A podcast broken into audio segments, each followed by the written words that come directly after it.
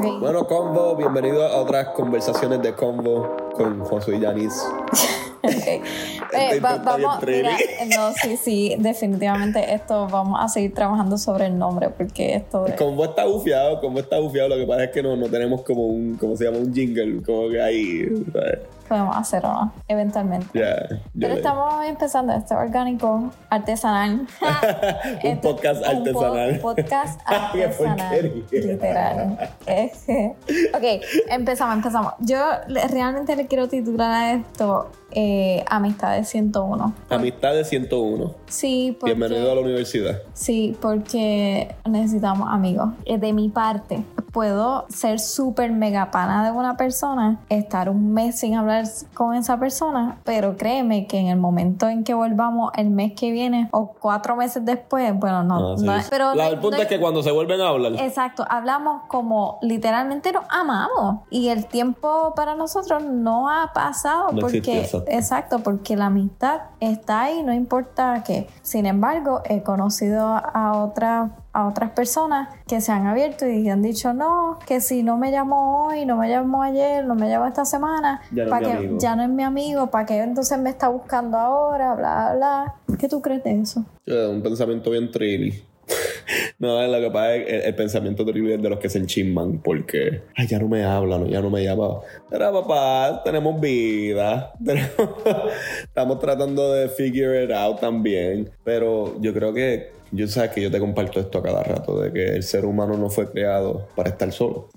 Dios realmente creó la vida en comunidad. Dios vive en comunidad. Piensa en eso, como que Dios no está solo. Aunque es uno en tres personas, y es uno, pero pues en tres personas. O sea, Dios vive en comunidad desde la eternidad. Eso está para mí súper asombroso. So, si te pones a pensar en eso. So, si Dios mismo vive en comunidad, que un ser independiente, es un ser, ¿me entiendes?, eterno. ¿Cuánto más nosotros, que somos finitos, que somos, ¿me entiendes? Yo creo que, que las amistades son esenciales. Yo creo que, que a veces se nos hace difícil navegar en cuestión a las amistades, pero son importantes. Y las amistades realmente son para toda la vida. Yo creo que, que eso es, no, es que esta amistad fue una etapa. No, no, las amistades realmente, cuando tú te pones a pensar en la vida en comunidad, las amistades realmente son para toda la vida. O deberíamos de cultivarlas para toda la vida. Es bien interesante porque yo he visto la vida como que una- unas transiciones. Para mí, yo he visto la vida como el agua, que Está bien Eh. profundo. Get it, get it, agua. No, que no, biche. eh, es literalmente. Ay, Dios mío, tú, tú no coges seriedad. Eh, gente, con esto yo lucho todos los días. Ora por mí.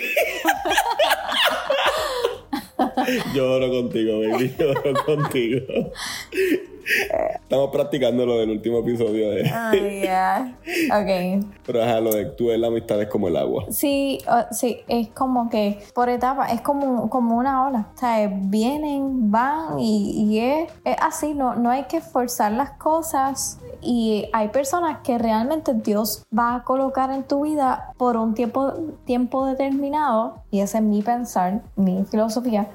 Dios coloca personas estratégicas para un momentum en tu vida. Y eventualmente, pues si el Señor pues hace separar esos caminos, pues los separa. Es el concepto que hoy día la sociedad nos ha dado en cuanto a la amistad. La sociedad nos ha enseñado de que hay personas que son transicionales o hay personas que te utilizan o tú utilizas y eso por un tiempo fue un amigo. Pero cuando nosotros vamos al concepto bíblico de amistad, vemos un David y un Jonatán, vemos los doce discípulos, ¿me entiendo? Que, que a, a- a través de su vida, ¿me entiendes? Ellos se visitaban, compartían. No es como que después de que Jesucristo murió se esparcieron y ya dejaron de hablarse, ¿no? Eh, ¿Sabes? Eh, ellos tenían un concilio, pero eso también tenía que ver con el, con el- con el aspecto de comunidad. De momento a la familia entró Pablo y Pablo todavía compartía con Pedro, ¿me sigues? Como que ese es el lazo que hay dentro de las amistades en un vínculo eh, bíblico. Um, y yo creo que eso es bien lindo. Pero sí también, vamos a ser bien sinceros, nuestras amistades de que caso, quizás cuando crecíamos, ¿cuántas veces tú te has mudado? Un montón. Exacto, so, llega un punto en que tú no las puedes trazar porque dije, bueno, eh, ah, yo me he mudado bueno, desde que me casé, pues ahora son creo que 15 o 16. O sea, para ponerlo en perspectiva, yo no llego a los 30 años y me he mudado 15 veces. So, yo me he mudado más de la mitad de mi vida. No dije mal, yo creo que lo dije. Te entiendo. Exacto, sí, sí. Si tú eres buena en matemática, pues haz los cálculos. Eh, pero, o sea, hay, hay, hay, hay, algunas amistades que se me han hecho bien difícil conservar, pues, porque me mudo mucho. Claro. Pero hay otras amistades, no sé si te ha pasado, y quizás son las pocas que nosotros decimos, pero son esas amistades que no importa cuánto yo me mude, cuánto realmente yo me puedo ir para Grecia y esas amistades siempre van a estar. Porque para mí eso es un verdadero amigo. ¿Significa que las otras personas fueron fake? No, pero quizás no hubo ese bonding y no hubo esa, esa, esa conexión de realmente amigo. ¿Qué es lo que sucede en, unas personas que se hacen bien amigos. Para mí, ahorita mismo estaba pensando en eso, cuando somos totalmente vulnerables y somos cartas abiertas, vivimos en una en freedom, somos libres, literalmente. Por eso es que uno hace este bonding tan y tan fuerte, es cuando tú eres súper empático a tal punto de que tú puedes conocer toda esa persona sin, sin juzgarlo, obviamente entendiendo, mira, tan partido estás tú como estoy yo, estamos rotos ambos, pero somos igualmente amados por el mismo Señor, igualmente perdonados, vamos a trabajar juntos y confiar en juntos y ¿Qué tú crees? 100%. Yo le añadiría pelea. Los buenos amigos realmente pelean. Por ejemplo, cuéntame de, tu amistad con tu hermana. es verdad que te, ríes. Yo puedo contarte de mi amistad con mi hermano, de que me dio un puño cuando yo tenía 11 años que me dejó los ojos cerrados como por 6 meses. Y a mi hermano yo lo amo, es mi hermano y es mi, es mi mejor amigo. Pero esa amistad no nació simplemente porque jangueábamos dos o tres veces a la semana realmente la amistad nació porque éramos honestos el uno con el otro y vivíamos juntos. Mi hermano conoce las cosas más profundas de mí, yo conozco de las cosas más profundas de él. Y eso es lo que fortaleció la amistad.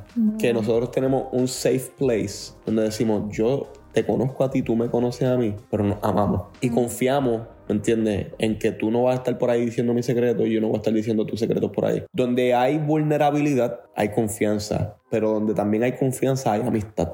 Um, yo creo que ese, eh, en, la clase de amistad 101, si tú a veces sientes que no conectas bien con una persona, ¿cuán honesto estás siendo? ¿Cuán transparente estás siendo? Tremenda pregunta. ¿Me entiendes? Eh, yo creo que eso sería para, para, reflexionar y ya terminar este episodio, ¿verdad? Um, pero si tú sientes que no hay una conexión con las personas en tu vida y sientes, tengo amistades, pero en cualquier momento se pueden ir, pues examínate y pregúntate cuán, cuán honesto y cuán transparente con mi vida privada yo estoy siendo. Y créeme y te doy y te aseguro que una vez tú comienzas a abrirte un poquito más y más, la amistad se va solidificando, se va fortaleciendo y puedes tener amigos reales.